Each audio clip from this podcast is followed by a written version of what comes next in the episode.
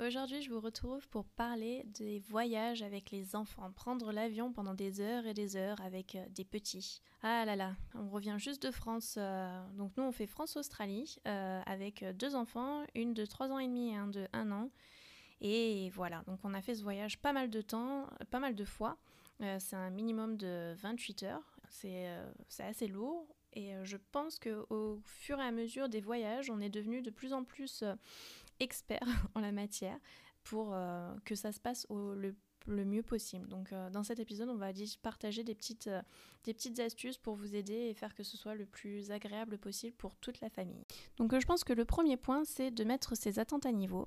Euh, un enfant, c'est pas fait pour rester assis pendant 28 heures d'affilée euh, dans un endroit euh, confiné. C'est pas agréable pour nous les adultes, donc bah, évidemment pour les enfants, c'est encore moins agréable et c'est peut-être un peu plus compliqué pour eux de comprendre. Donc à un moment donné, c'est possible qu'il y ait un peu de galère. Donc euh, voilà, faut aussi, faut s'y attendre. C'est pas, euh, c'est de la faute à personne. C'est long, c'est difficile et, euh, et voilà, c'est pas facile. Donc euh, faut s'attendre à un petit peu de galère avec des enfants. Après, euh, il y a des petites astuces pour faire en sorte que ce soit quand même plus agréable pour tout le monde et pour éviter un peu les crises, comme on dirait. Donc pour mini- minimiser les crises, le premier point, l'essentiel, c'est de rester cool soi-même. J'ai une fille qui est très sensible et qui ressent très très vite si je stresse. Et moi, je suis quelqu'un qui euh, stresse pas mal euh, quand je voyage. Et euh, l'année dernière, je suis partie toute seule avec les deux. Et euh, donc à un moment donné, on s'est retrouvés dans l'aéroport, un nouvel aéroport que je connaissais pas. C'était un peu compliqué. On n'avait pas beaucoup de temps pour le changement. Donc euh, bon, là j'étais super stressée et euh, elle a ressenti tout de suite et ça s'est pas très très bien passé. C'était un mauvais moment. Donc mais c'est pas grave, ça a pas duré, ça a pas fait que tout le vol a été mauvais. C'était juste un moment un petit peu difficile à passer. Donc voilà, ça c'est vraiment un point important. Au plus vous restez cool vous, au plus les enfants vont être cool. Maintenant, un autre point qui est pas mal, c'est de faire euh, avant de partir, donc euh, déjà d'expliquer, on va prendre l'avion, euh, on va aller voir Patin Couffin ou en vacances, machin, et dire voilà, dans l'avion ça se passe comme ça. Donc on va poser des chaises et faire comme si on était dans un avion pour que l'enfant puisse se préparer le plus possible et euh, réagir le mieux possible. Euh, par exemple, la première fois, donc cette fois-là où je suis partie avec les, euh, les deux toutes seules, donc ma fille, elle avait 3 ans, elle venait juste d'avoir 3 ans et euh, elle détestait mettre la ceinture. Oh là là, et c'était une catastrophe. Et c'était vraiment compliqué. euh, Les, euh, le personnel de l'avion venait me voir en me disant il faut qu'elle mette la ceinture. Et elle hurlait. Oh là là, et c'était vraiment pas agréable, enfin je m'y attendais pas. Et donc en fait après, quand on est euh, arrivé en France, avant de reprendre l'avion pour rentrer à la maison, on a fait ça, on a fait une simulation, je lui ai expliqué, alors quand il y a la lumière de la ceinture qui s'allume, qu'est-ce qu'il faut qu'on fasse? Une fois qu'elle est éteinte, qu'est-ce qu'on fait? Et donc on a fait une simulation sur un petit peu tout euh, en gros toutes les choses qui se passent dans l'avion. Elle a sa petite télé, il y a le plateau repas qu'il faut rentrer et sortir. A un petit peu toutes les choses qui se passent dans l'avion. Il faut faire attention aux passagers d'en face. Euh, a un passager en face, de pas donner des coups de pied dans son siège. euh, les, entre guillemets, les règles de courtoisie à respecter, tout ça. Et ça, ça a fait un énorme changement. Et alors surtout, euh, pareil, un petit passage un peu compliqué avec les enfants, je trouve, c'est le passage de sécurité parce que ça va vite, il y a énormément de gens, on a fait la queue. Euh, un peu stressant pour les parents et je trouve pour les enfants aussi. Et, euh, donc on- ils ont mis son nounours euh, dans la machine, vous savez, la machine à scanner. Et alors là, mon Dieu Euh, c'était un peu compliqué encore une fois. Donc du coup, pareil, quand on est arrivé en France, avant de reprendre l'avion, je lui ai expliqué, voilà, on va prendre ton nounours, on va le mettre dans la machine, ils vont juste checker qu'il n'y a rien de mauvais dans son ventre, et ensuite ils vont te le ressortir et tu vas le, tu vas le récupérer. Et en fait, d'avoir fait tout ce processus, euh, le retour s'est très bien passé. Ça s'est vraiment passé, moi j'étais euh, vraiment plus calme, elle était préparée, et ça s'est euh, vraiment assez bien passé. Euh, faut savoir aussi que les personnels, ils le voient, hein, que vous avez deux enfants, ils le savent que c'est euh, un peu galère et ils sont quand même assez compréhensifs et, euh, sympas quoi. Les gens autour c'est pareil. Donc euh, par rapport à ça c'est vraiment un truc, euh, un truc important. Une autre astuce qui a bien marché pour nous c'est de prendre un sac avec des jouets. Alors avec le jouet favori. Il n'y a pas besoin, ça c'est quelque chose que j'ai appris au fur et à mesure des voyages, c'est que il n'y a pas besoin d'avoir 50 millions de jouets. Euh, un ou deux favoris, c'est très bien. Et euh, pourquoi pas un nouveau jouet à découvrir. Euh, J'ai vu une nana sur, euh, en Australie qui euh, recommandait de- d'emballer des, des nouveaux jouets dans des papiers cadeaux. Comme ça, ça rend le truc un peu plus euh, excitant et tout ça. Donc pourquoi pas? Non, on l'a jamais fait, mais euh, euh, en général, je leur pack un sac chacun. Et dedans, je mets un petit, un petit jouet nouveau, et un magazine aussi. C'est sympa les magazines parce qu'on peut jouer ensemble dans l'avion. Et, et, donc voilà, donc ça c'est vraiment pas mal. Un jouet favori, la Barbie, bah, pour moi ouais, c'est la Barbie avec ma fille. Et un jouet qu'elle n'a pas vu depuis longtemps. quelque chose qui est au placard pour le renouveau et tout ça. Et deuxième point, les snacks. Alors ça, les snacks c'est à fond. Euh, j'ai un bébé de, bah, un bébé, un petit de 1 an. Donc les snacks pour le, distraire, pour ses dents aussi, il fait les dents. Donc on a acheté des bâtons euh, super durs. C'est un peu compliqué de les trouver en France. J'ai pas trop euh, réussi à en trouver au retour. Mais nous on a des bâtons alors c'est comme les boudoirs, sauf que c'est il n'y a pas de sucre dedans, c'est de la farine, de l'eau et euh, c'est tout. Et euh, c'est hyper dur, c'est un peu comme des gressini et euh, un peu plus épais et, ils font les dents avec ça. Bon c'est dégueulasse, ça en met partout. Mais alors par contre, lui il est content et nous aussi. donc ça c'est vraiment un truc toujours dans le sac et les snacks, donc plusieurs sortes de, de styles de snacks à découvrir et pour garder l'intérêt des enfants. Ça le snack, en moment où on sent que ça va partir en crise, c'est le top. Ça passe super bien pour tout le monde. Et euh, on se remet tous à niveau et après on peut passer un bon moment après. moi j'ai trouvé que les snacks c'est vraiment quelque chose euh, de très très utile en voyage. Euh, même si on a à manger, alors ça c'est un truc à faire attention, c'est que dans les avions, quand vous voyagez un bébé, avec un bébé donc de 0 à 2 ans, normalement vous payez pas, vous payez les taxes. et donc le bébé il n'a pas à manger. Alors ça, euh, c'est pas cool. Euh, il faut prévenir la compagnie aérienne avant et leur dire que vous avez un bébé pour euh, pouvoir avoir à manger pour le bébé. Et euh, si vous commandez des billets de dernière minute comme nous on a fait récemment, euh, c'est compliqué pour avoir euh, la nourriture. Donc d'avoir bien des snacks et à manger des poches et tout ça pour le petit c'est important. donc ça c'est quelque chose. Et même de commander quand vous voyagez avec un enfant qui est plus grand après, de commander le menu enfant. C'est chouette parce que du coup ils apportent le, le plateau enfant avant. Euh, et donc comme ça, l'enfant, il mange avant, et vous, les parents, vous recevez votre plateau après.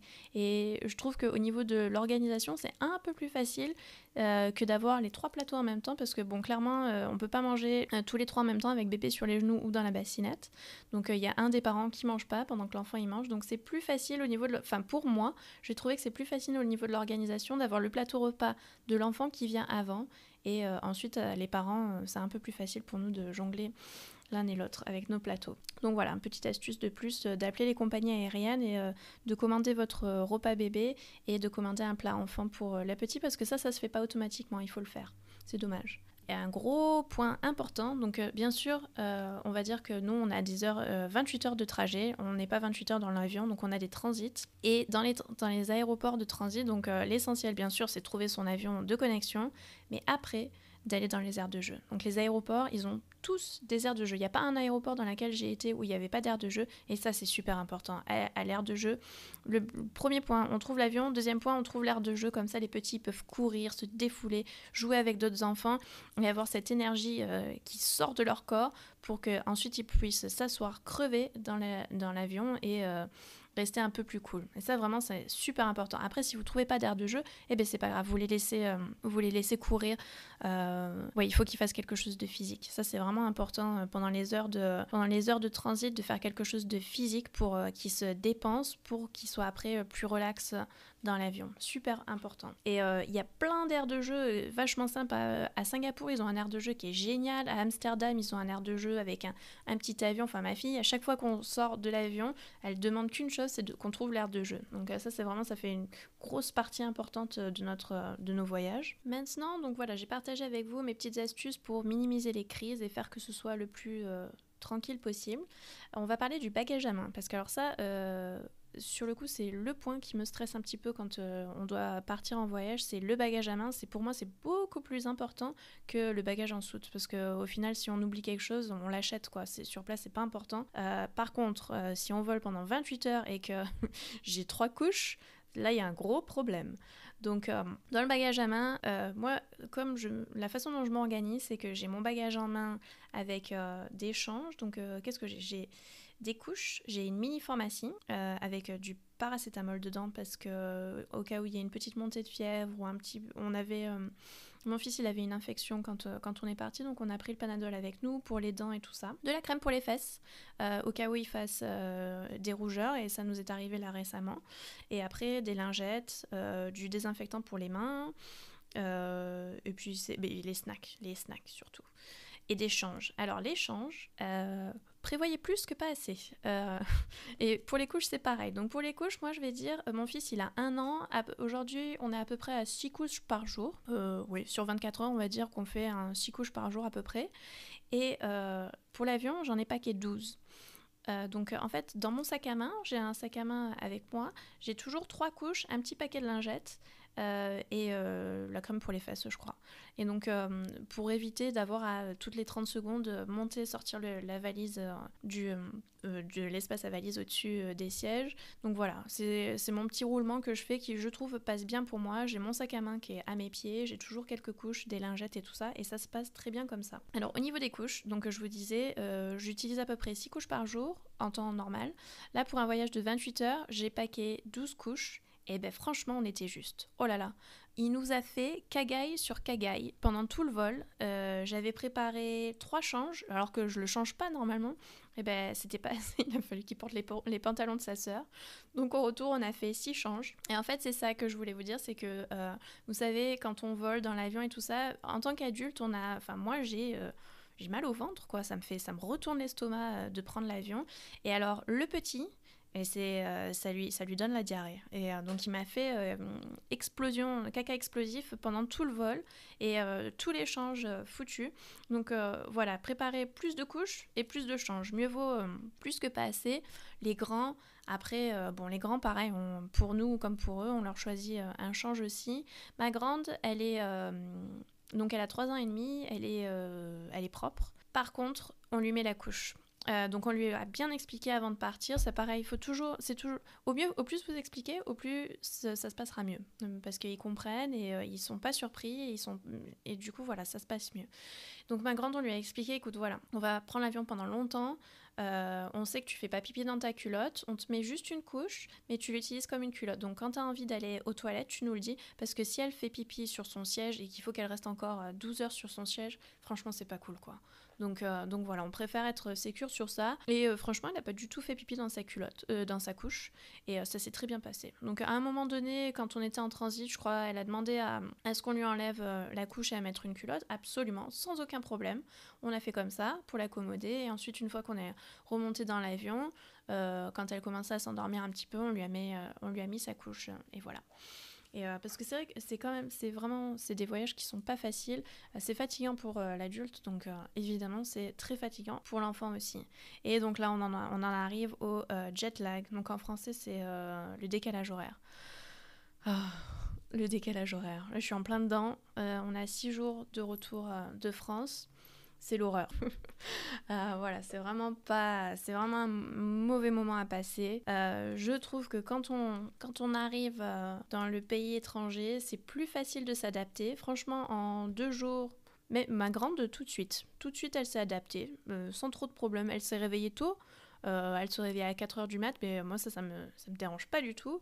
Le petit c'était un peu plus compliqué, ça a été plus compliqué pendant les deux semaines, après là, euh, quand on est rentré, bah, c'était compliqué aussi. Donc euh, le décalage horaire, je vais dire que ça prend une bonne semaine pour se mettre bien. il faut beaucoup de patience. C'est très très compliqué pendant 4 jours. Les, vraiment les 4 premiers jours, c'est euh, l'horreur. Je trouve que le deuxième jour, à chaque fois qu'on vole et qu'on revient, le deuxième jour, c'est le pire. Donc euh, moi, les petits conseils au fur et à mesure des années que je vous recommanderais, c'est euh, de modérer les siestes de la journée, d'essayer de, euh, essayer de voir quand vous arrivez, euh, qu'est-ce qui est le mieux pour vous, d'arriver le matin et du coup, bon, les enfants, on peut pas les garder éveillés toute la journée, c'est pas possible, mais vous, de rester éveillé toute la journée et d'essayer de dormir la nuit, ça c'est ce qu'on aurait fait si on n'avait pas d'enfants, mais on a des enfants donc c'est un peu plus compliqué, ou d'arriver la nuit et de dormir direct. Franchement, je pense que la prochaine fois qu'on ira en France, c'est ce qu'on fera. Euh, personnellement. Euh, donc nous, à chaque fois, que ce soit en France ou en Australie, les vols ont fait que bah, on arrivait le matin. Et alors, euh, c'est un peu la galère. C'est un peu la galère parce que bah, du coup, on fait la nuit, la journée. La première astuce que je vous recommanderais, c'est de modérer vos siestes. Il faut pas faire des siestes de 6 ou 7 heures parce que ça va, ça va vite, on s'en rend pas compte. On est tellement fatigué qu'on dormirait, on ferait toute la nuit, toute la journée. Donc, de modérer les siestes de quelques heures, de vous réveiller. On m'a recommandé euh, de, bah, de sortir, de prendre l'air et euh, de donner le bain pour se réveiller. Donc, ça, pourquoi pas? C'est vrai qu'on l'a pas. J'ai fait le bain. Euh, pour garder ma fille un peu éveillée. Ça a pas mal marché. À prendre l'air, ça me fait un peu peur parce qu'ils sont tellement fatigués qu'ils se, qui se cassent la figure de partout. C'est un peu, c'est un peu compliqué. C'est vraiment 4 jours qui sont qui sont galères. Là, on va pas se mentir.